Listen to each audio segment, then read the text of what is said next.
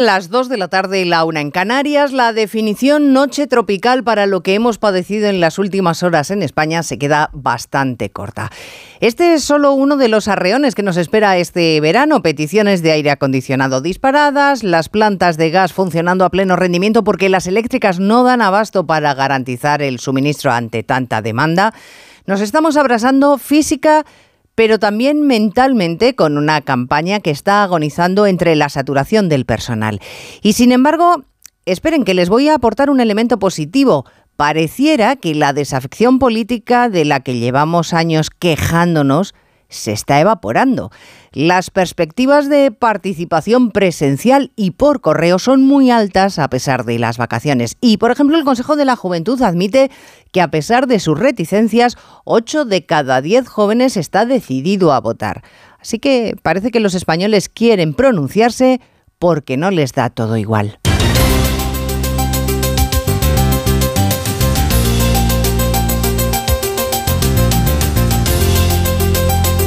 En Onda Cero, Noticias Mediodía, con Elena Gijón.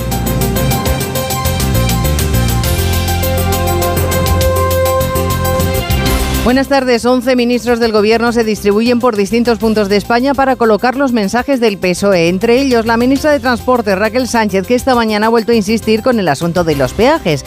Dice que no tiene sentido que el sostenimiento de autovías o autopistas se haga a cargo de los presupuestos generales del Estado. ¿Qué sistemas eh, podemos implantar diferentes a ese sistema de pago por uso que aseguren el mantenimiento y, la racionalidad en el sostenimiento de, las, de la red viaria? ¿no?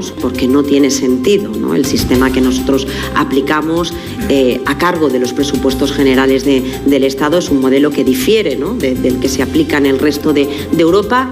PSOE, Sumar y Vox serán los tres partidos que participen esta noche en el debate de la televisión pública. Núñez Feijo ha declinado la invitación por entender que también deberían estar presentes las formaciones con las que el PSOE ha gobernado. Él se toma el día para lanzar mensajes en redes sociales, por ejemplo, a los cuerpos y fuerzas de seguridad del Estado a las que solicita el voto. Sois los que garantizáis nuestra seguridad y la de nuestras familias.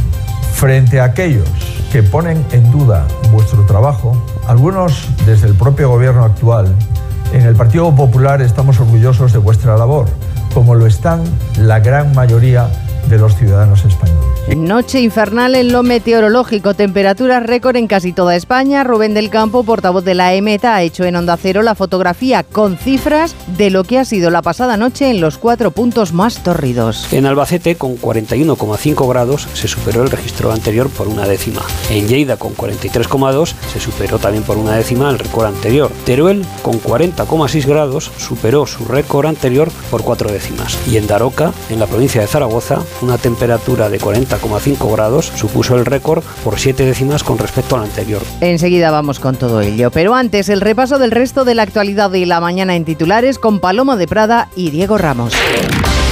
Candidato socialista Adrián Barbón, reelegido presidente del Principado de Asturias, investido con el apoyo de Izquierda Unida y finalmente de Podemos, cuyo voto era necesario para lograr mayoría absoluta en primera votación. PP, Vox y Foro se han abstenido. El Gobierno de la Comunidad de Madrid anuncia que recurrirá ante el Constitucional la ley de vivienda de Sánchez por invasión de competencias. El Congreso de los Diputados aprobó la ley in extremis el pasado abril gracias a los votos de Esquerra y Bildu. El Pleno del Consejo General del Poder Judicial aborda el relevo de su presidente interino, Rafael Mozo, que hoy se jubila. En su carta de despedida al personal, Mozo insta a los partidos a que, tras las elecciones, renueven de inmediato y sin excusas el órgano de gobierno de los jueces. Moscú bombardea por segunda noche consecutiva infraestructuras portuarias de Odessa.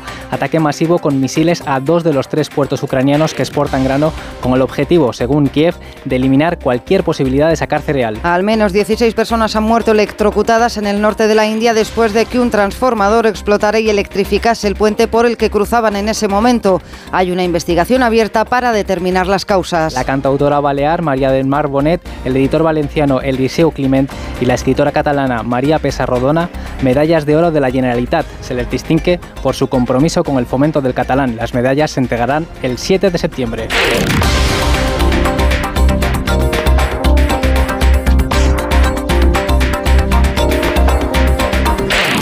La OMS ha alertado de que la ola de calor que está sufriendo Europa puede ser mortal. De hecho, los fallecidos por altas temperaturas en el viejo continente se han duplicado en el último año. Y el director de la zona, el director de la OMS Club, anima a los gobiernos a tomar medidas de prevención. A falta de que lleguen las institucionales, la demanda de instalación de aire acondicionado se ha disparado y las plantas de ciclo combinado, las que incluyen gas, se han puesto a funcionar a pleno rendimiento esta madrugada para garantizar el suministro eléctrico.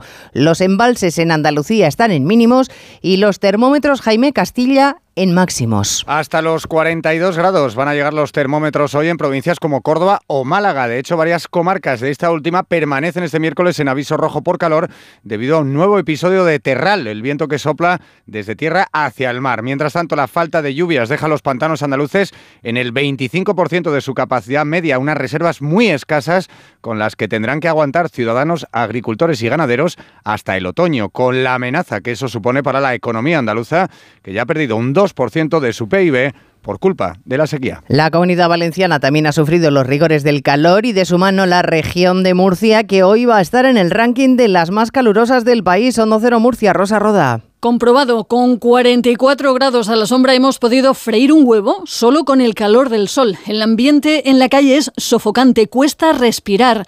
La Agencia Estatal de Meteorología mantiene su alerta roja y añade aviso de nivel amarillo por tormentas con rachas de viento fuerte para esta tarde en buena parte de la región. El aviso estará activo hasta las 9 de la noche.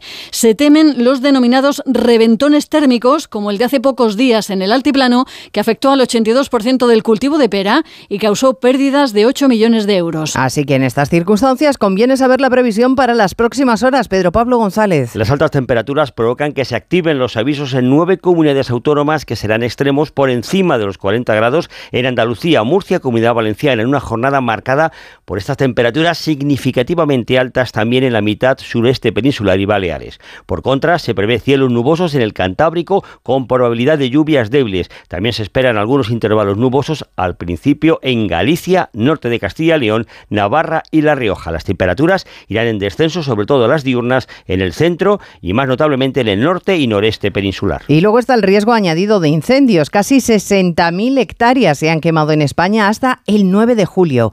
Y eso es un 42% más que la superficie media anual de los últimos 10 años, Francisco Paniagua. Es un año atípico este 2023 en cuanto a incendios. Ya llevamos contabilizados 15 grandes fuegos que superan las 500 hectáreas frente a los 12 de 2022 y además empezaron muy pronto. Según datos de MITER, hasta el 9 de julio hay 59.500 hectáreas de superficie forestal afectada. Por eso las ONGs unidas en una campaña por el clima piden más implicación a los gobiernos que pase por una verdadera preservación de la naturaleza. Los incendios son más virulentos por el cambio climático que mata, dice la directora ejecutiva de Greenpeace, Eva Saldaña. Cada día que pasa, las consecuencias del cambio climático son más graves y afectan sobre todo a quienes menos responsabilidad tienen. El cambio climático mata hoy. Estamos a tiempo de evitar muchísimo sufrimiento. Se pide también reforzar las competencias del Comité de Lucha contra los Incendios Forestales. Con cebolla. Sin cebolla. Con cebolla que le da alegría. Sin cebolla, que es muy fuerte. Aunque el mundo se divida entre tortilla con cebolla o sin cebolla, en Opel Service elijas lo que elijas, siempre elegirás muy bien. Cambia tus neumáticos con un 2x1 en las mejores marcas. Pide tu cita ahora y haz tu mejor elección. Condiciones en opel.es. 500 castillos, 9 rutas del vino, 40 posadas reales, 8 bienes patrimonio de la humanidad. que se parezca a ti. Turismo Junta de Castilla y León. ¿A la playa? A la playa. ¿En el pueblo? En el pueblo. ¿En casa? En casa. Este verano estés donde estés, Cubirán está. Solo este verano con Chin Chin llévate dos gafas más por un euro más. Y con la tarjeta regalo, la tercera para ti o para regalar. Y también para Sol y Progresivas, dos gafas más por un euro más. Con Chin Chin ver condiciones en óptica, solo hasta el 31 de julio.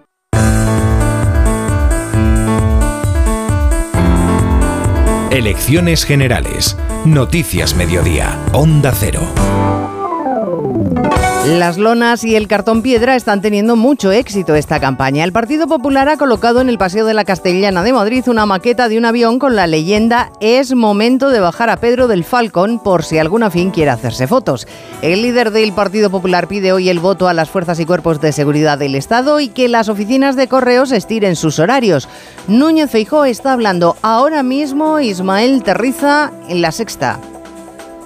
Y, lo y en una entrevista que no estaba incluida en su agenda electoral, pero que se ha acomodado en este día sin actos para el líder del PP, que hoy tendría que estar en Canarias visitando Tenerife y La Palma, escalas que se ha suspendido por el incendio en la segunda de las islas. La entrevista está a punto de empezar y lo próximo del líder del PP es no mediando otra última hora, es la penúltima jornada de campaña, mañana jueves en Madrid, en la que seguro habrá referencias al debate de esta noche en el que no va a estar. Desde Génova nos decían que será un todos contra Fijó, el debate de los tres candidatos que ya saben que no van a ganar las elecciones y recadito para Sánchez de quien dice acude junto a su vicepresidenta para ver si así en un 2 contra 1 se muestra más competitivo que en el cara a cara de A3 Media. Por lo demás, esta mañana, la número 2 del PP, Cuca Gamarra, ha exigido a Correos que amplíe al máximo, como decías, los horarios de todas las oficinas para garantizar el derecho fundamental al voto. Ya ha solicitado esta ampliación de horarios a la Junta Electoral Central. Pues escucharemos a Núñez Feijo en el resumen de las 3 de la tarde, en esa entrevista en la sexta que está a punto de comenzar. Hay 282.000 votos pendientes de recoger, pero Correos asegura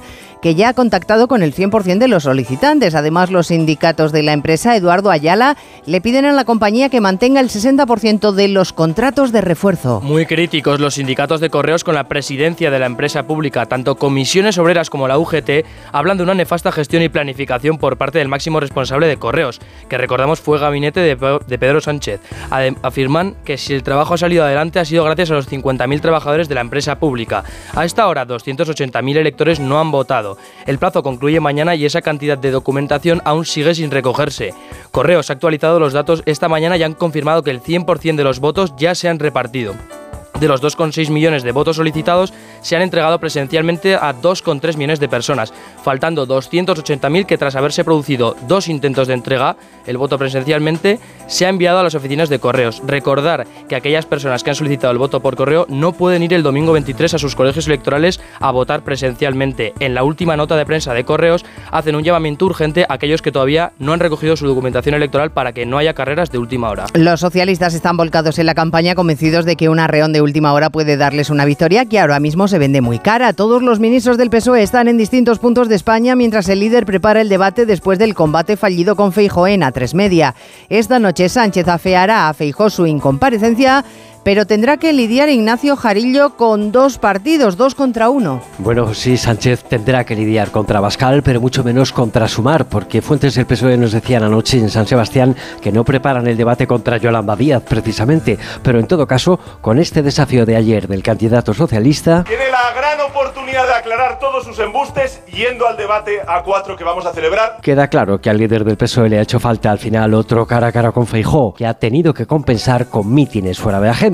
Y como decís, casi todo su gobierno, hoy por toda España, remando al viento para remontar las encuestas. Su número dos, la ministra Montero, y su ministro de Presidencia Bolaños, creen que Feijó ha puesto en duda la eficacia del sistema en el voto por correo. Calviño dice que el líder del PP delega en Abascal su voz en el debate de esta noche. Y la ministra de Transporte, Raquel Sánchez, augura además que con el PP todo será peor en Cataluña. Yolanda Díaz es la esperanza de Sánchez efectivamente para gobernar y sin embargo en las últimas encuestas Sumar pierde fuelle claramente porque el voto útil se decanta por el PSOE más que por la plataforma. Esta noche le tocará a Díaz demostrar que está suficientemente cerca de Sánchez como para ser izquierda y suficientemente lejos Arancha Martín como para tener proyecto propio. En él, en el debate, ha puesto Yolanda Díaz todas sus esperanzas de campaña. Doble objetivo, movilizar a la izquierda y a la vez recoger para sí voto útil, presentándose como la fuerza que le puede arrebatar el tercer puesto a Vox. Es, de hecho, la idea que ha transmitido hace unos minutos la propia Yolanda Díaz en la sexta ante la pregunta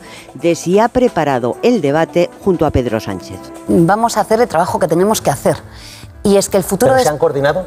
Ah, Pedro y yo hablamos con frecuencia, como saben, y no puedo desvelar nada de mis conversaciones con el presidente del gobierno, ni lo voy a hacer. Pero pido el voto para sumar porque estamos en un empate técnico con Vox y necesitamos superar a Vox a un Vox presente que tratará de emparejar durante todo el debate con un PP ausente. En más de una ocasión afirmará que en uno u otro aspecto ambos son lo mismo. Claro, a Vox no le pilla de sorpresa que esta noche vaya a recibir rejones por parte de Pedro Sánchez y de Yolanda Díaz, así que el candidato Santiago Abascal ha considerado necesario preparar la intervención en el ente público encerrado con su equipo Diana Rodríguez desde la tarde de ayer. Sí, ha despejado su agenda para preparar a conciencia el debate a tres, un formato que no representa, dice, la pluralidad española, pero que egoístamente cree que la ausencia de Fijo le puede beneficiar a la hora de colocar su mensaje. Eso sí, ya lo decía este martes Abascal, con quien quiere confrontar es con Sánchez. Imagino que entre interrupciones, demonizaciones, insultos, trampas y, trucos de magia del presidente del gobierno. Pero me viene muy bien que el mensaje de voz llegue directo a, las casas. El hecho de que el señor Feijo eh, no esté, yo creo que no le viene bien al señor Feijón. Y malestar en Vox por el sabotaje hoy de una lona electoral en Madrid contra la ley del solo si es sí.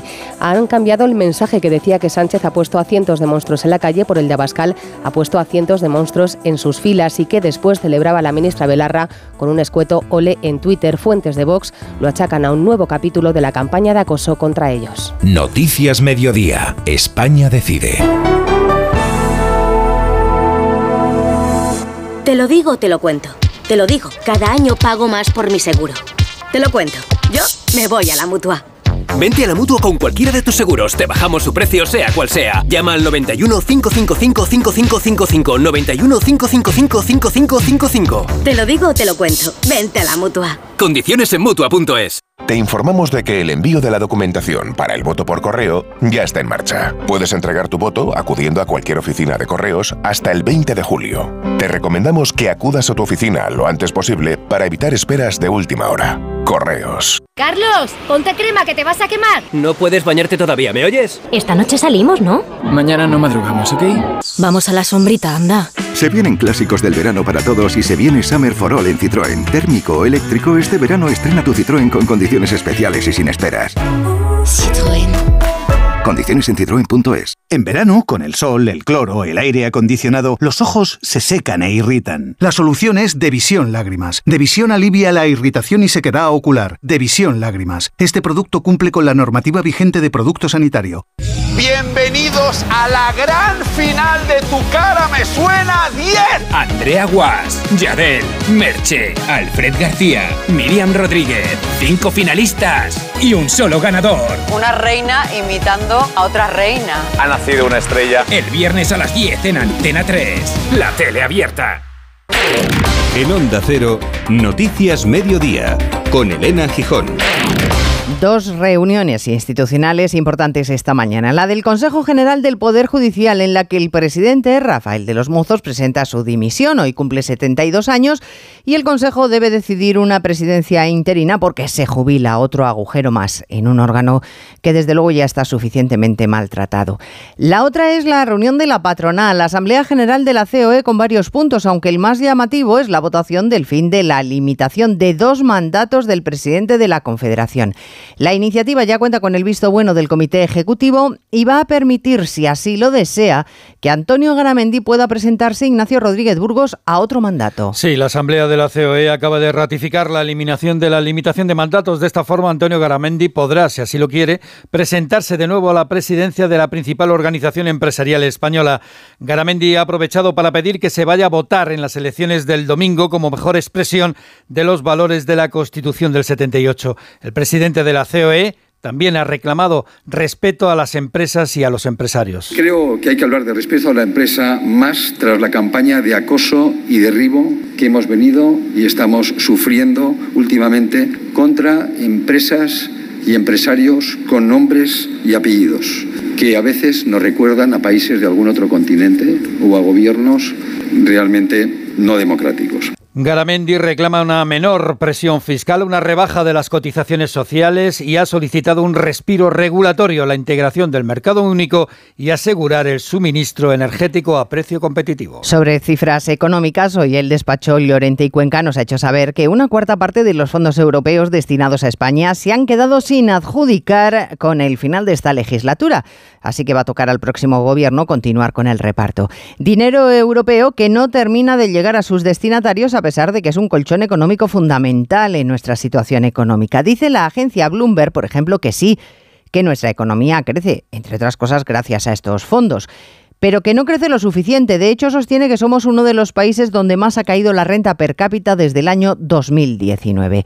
La guerra de Ucrania, que ha sido uno de nuestros peores tropezones económicos, pero sobre todo es una anomalía en la vieja Europa causada por un Vladimir Putin que hoy ha ordenado al ejército de su país que por segundo día consecutivo se emplea a fondo en el bombardeo masivo de Odessa para represaliar a Ucrania por haber volado el puente de Crimea. Corresponsal en Moscú, Xavi.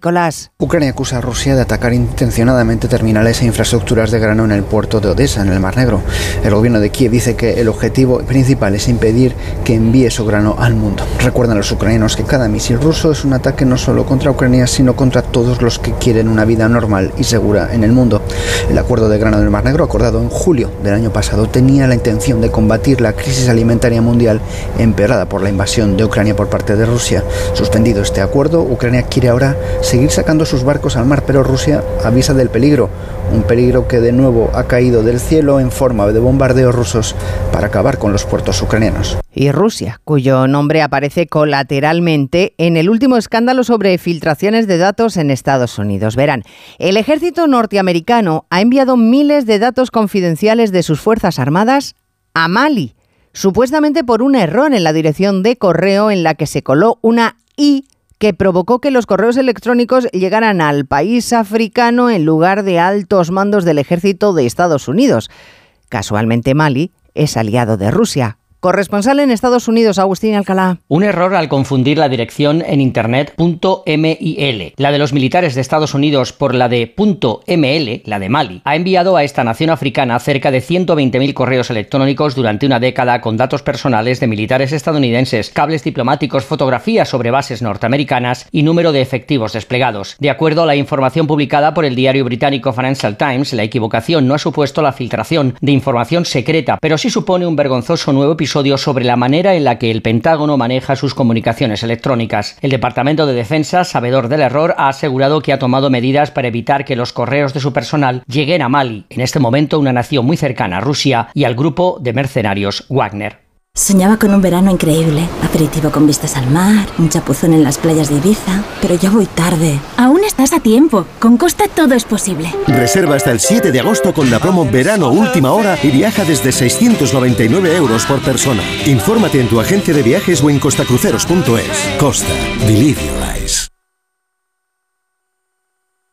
No hay nada como el sonido del verano, salvo el sonido de los días de verano de Orange porque tienes cine, series, música y gaming para montarte todo un planazo. Ven a nuestras tiendas y encuentra regalos increíbles, sorteos y descuentos en los mejores dispositivos.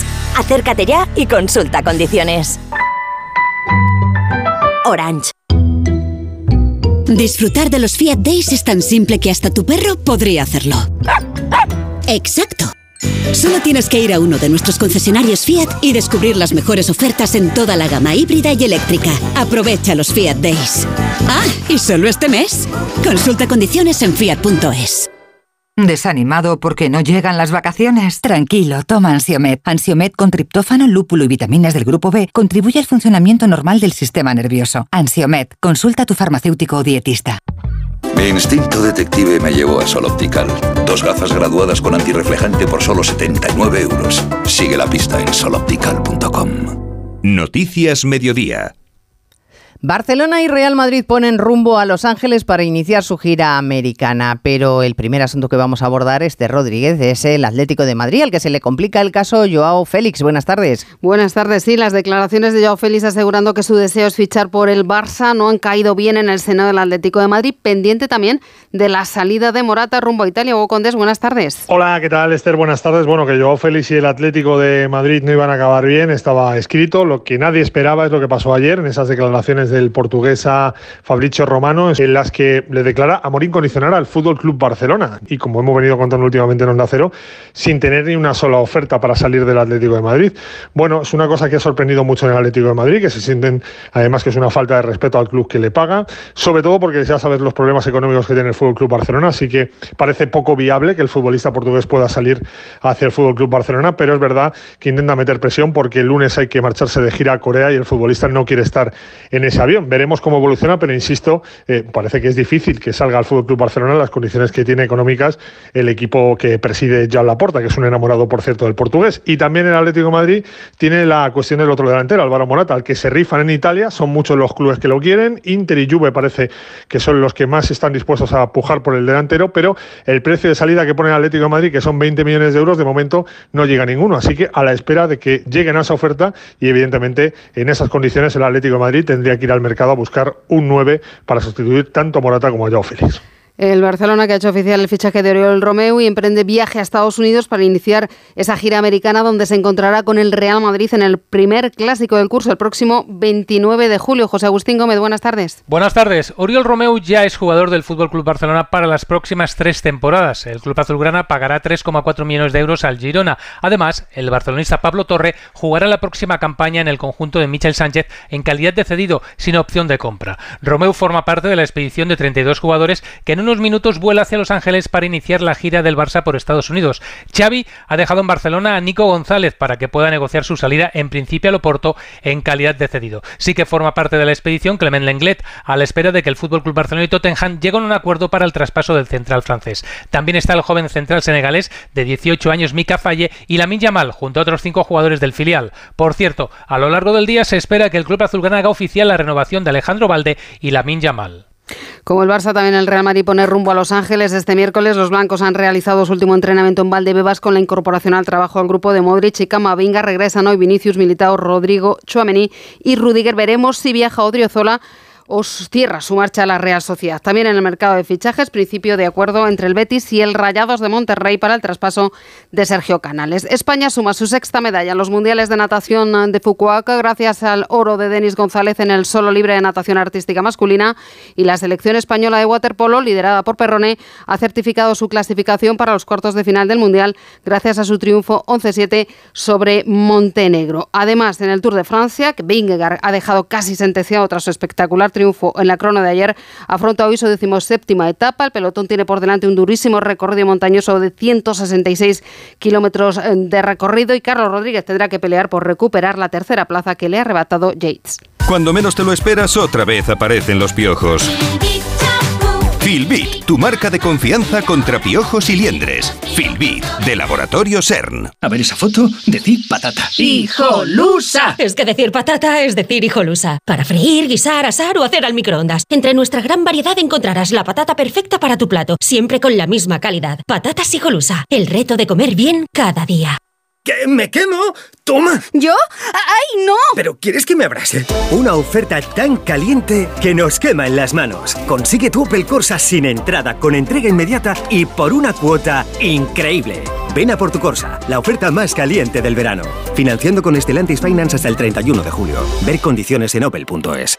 Vive un verano inolvidable y disfruta de unas exclusivas vacaciones en las Islas Canarias en los nuevos hoteles Paradisus by. Y si prefieres Baleares, déjate sorprender por el primer hotel Cel Mallorca. Disfruta de tus vacaciones en Meliá Hoteles con Viva Tours Iberia, la unión perfecta para tu viaje. Reserva en tu agencia de confianza. ¿Qué pasa con los cursos para recuperar los puntos del carnet de conducir? Bueno, resulta que la DGT ha cambiado el sistema de adjudicación a las empresas que imparten esos cursos, lo ha liberalizado y esas compañías que hasta ahora impartían la concesión por concesión esos cursos han decidido suspender unilateralmente el servicio. La DGT defiende que ahora habrá más eh, autoescuelas donde se pueda acudir, pero los profesionales defienden, redacción en Galicia Pilar Ozores, que ahora mismo el usuario no tiene dónde obtener esos puntos que le faltan. Hasta ahora unas 400 autoescuelas de toda España eran las únicas que impartían estos cursos de recuperación de puntos, pero con la nueva normativa se liberaliza el sector. Pablo Pérez, portavoz de la Asociación Provincial de Autoescuelas de A Coruña, denuncia que el gobierno no haya dado una moratoria. No sabíamos que, que, que se iba a parar.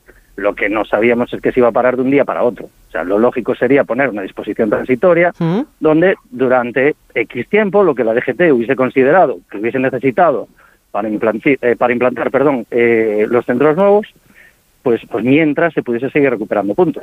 Porque lo que nos encontramos ahora es que hay gente que quiere hacer los cursos y no puede y se va a quedar sin permiso de conducir. Pablo Pérez advierte también de que va a ser más difícil que la DGT pueda controlar cómo se imparten los cursos en todas las autoescuelas, de manera que en algunos casos serán menos estrictos. Y como les adelantaba, ya ha empezado la entrevista de Núñez Feijóo en la sexta. Les adelanto tres titulares. Según el líder de los populares, es la primera vez que un partido, y se refiere al socialista, que va a perder las elecciones, quiere intentar formar gobierno. El PSOE quiere gobernar, ha dicho Feijóo, perdiendo las elecciones. Además, el, partido de Sánchez necesita a Esquerra y a Bildu y por eso Feijóo quería que esas dos fuerzas estuvieran en el debate, pero los socialistas, ha dicho Feijóo, no han querido porque saben que esos dos partidos le van a subir el precio en caso que les necesite para ser investido.